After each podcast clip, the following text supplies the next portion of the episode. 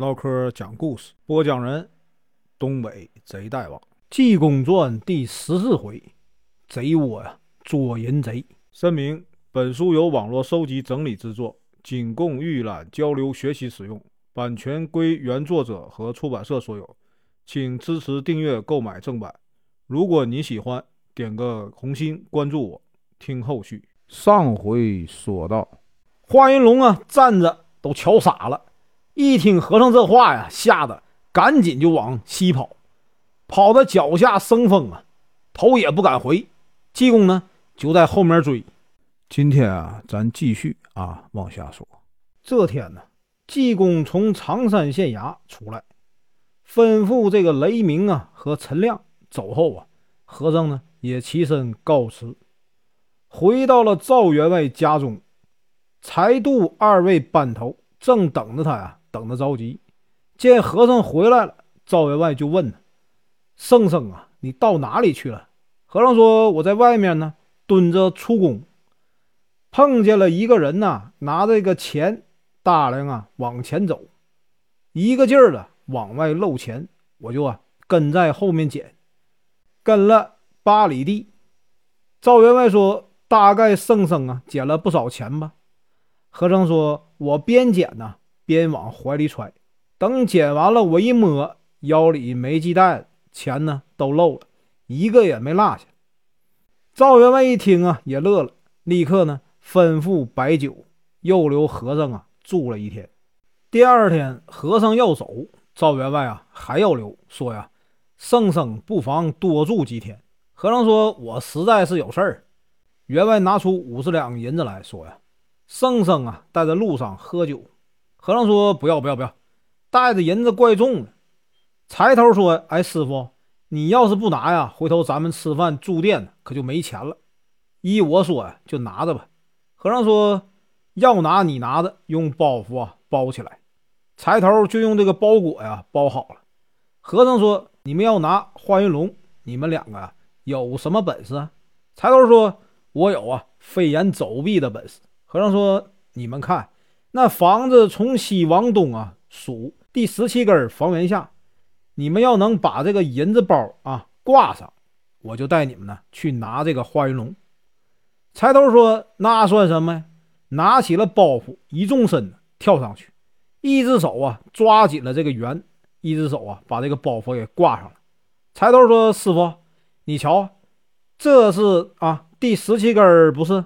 和尚说：“走吧。”柴头说。那得把包袱拿下来呀！和尚说：“别害羞啊，还真拿人家这个银子啊！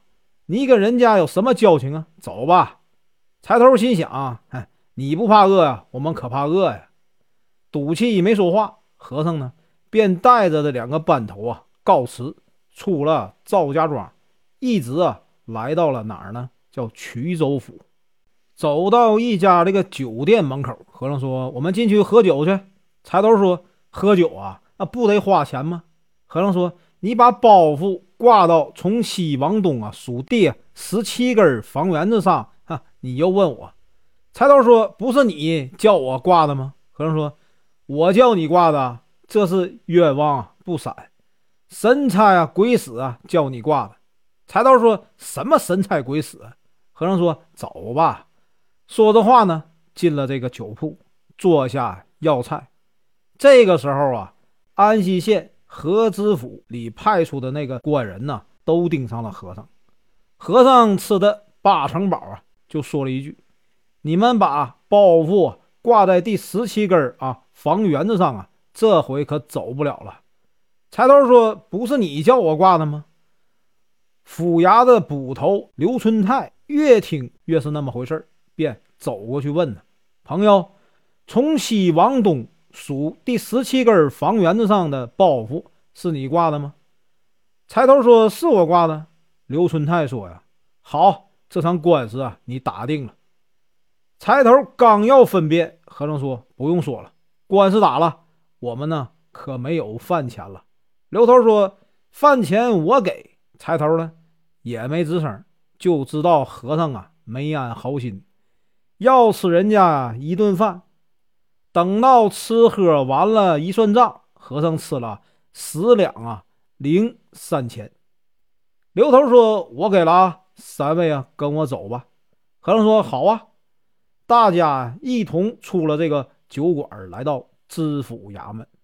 刘头说：“朋友啊，你说说吧，在山堂啊第十七根房檐子上啊挂的人头啊，杀的是什么人呢？尸身在哪里呀？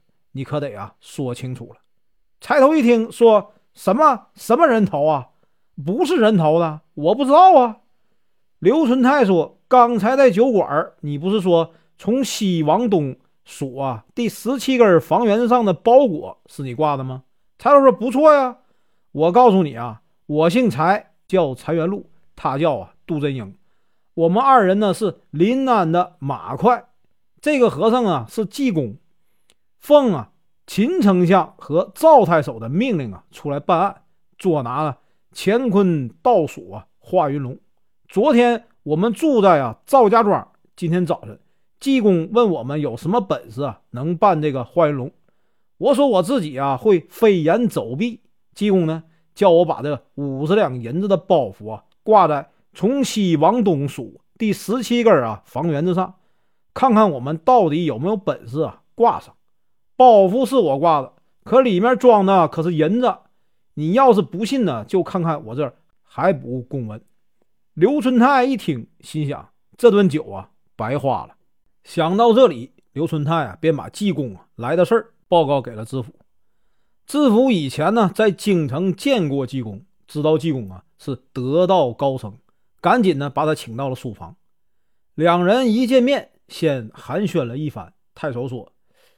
圣僧从哪里来呀？和尚说：“我受这个秦相委托呀，带着两个班头出来办案，捉拿这个乾坤倒数啊，华云龙。这个贼人呢，偷了秦府的玉雕凤冠，在这个泰山楼啊杀了人，在这个乌竹亭啊强奸未遂，杀死少妇。现在这个贼就在老爷的地面上啊窝藏。”知府说：“在哪里呀？”和尚说。在镇山报田国本的家里，知府一听说呀，原本是这样。我到任的时候啊，上任这官长就对我说过，本地啊有一个恶棍田国本，跟这个秦相是亲戚。上任呢，知府啊就是他蛊惑秦相啊给调离的。我来了以后，他来啊拜过我一次。我问呢是什么人，他说是本地的民人。我说他是黎民百姓，没有官职，不应该啊没事拜官。我也没见他。后来呢，他家里啊回报说呀被偷了，我也不知道是不是真的。昨天晚上啊无缘无故在我这儿山堂房檐子上啊挂了一个人头，我想啊这里面一定啊有蹊跷。和尚说不要紧呐，老爷只要把这个田国本拿住，这案子啊就都破了。不过呢。老爷要是派官人去拿，可拿不了。田国本呢，房子可多，外面呢，一旦打草惊蛇，这个贼呀就跑了。老爷，你坐轿子去拜访他，把贼呀稳住。我和尚扮作老爷的跟班，趁机呢拿住他。老爷说：“圣僧啊，扮跟班能行吗？”和尚说：“怎么不行啊？”老爷把跟班的衣服给我拿一身来。边上呢，有人给和尚啊。打了洗脸水来，和尚一洗脸，把跟班衣服啊换上，一看呢，五官清秀，还真有啊跟班的样子。老爷自己呢换好了官服，吩咐外面呢打轿。柴元禄、杜真英、刘春泰啊、李从鹤，还有许多这个官人呢一并跟着。老爷呢上了轿，敲锣打鼓啊开道，一会儿呢便来到了田府啊门口。田国本正在大厅里啊，同这个邱成、杨庆、华云龙等啊说话。外面呢进来人说：“知府来了。”田国本听了一愣，说：“呀，哎，众位贤弟，前头里啊，我去拜见他，他不见我。今天呢，他故意啊来拜访，怕是来找事儿。”邱成说：“兄长不用担心，大概知府啊，他知道兄长跟秦相是亲戚，来赔不是的。”田国本一听啊，觉得有理，就说。二位贤弟，你们先去啊，东西配房躲着，要有动静啊，你们再出来。我先去啊，会会他。大家点头，田国本呢，立刻就从里面啊出来迎接。本文结束，感谢观看，请听后续。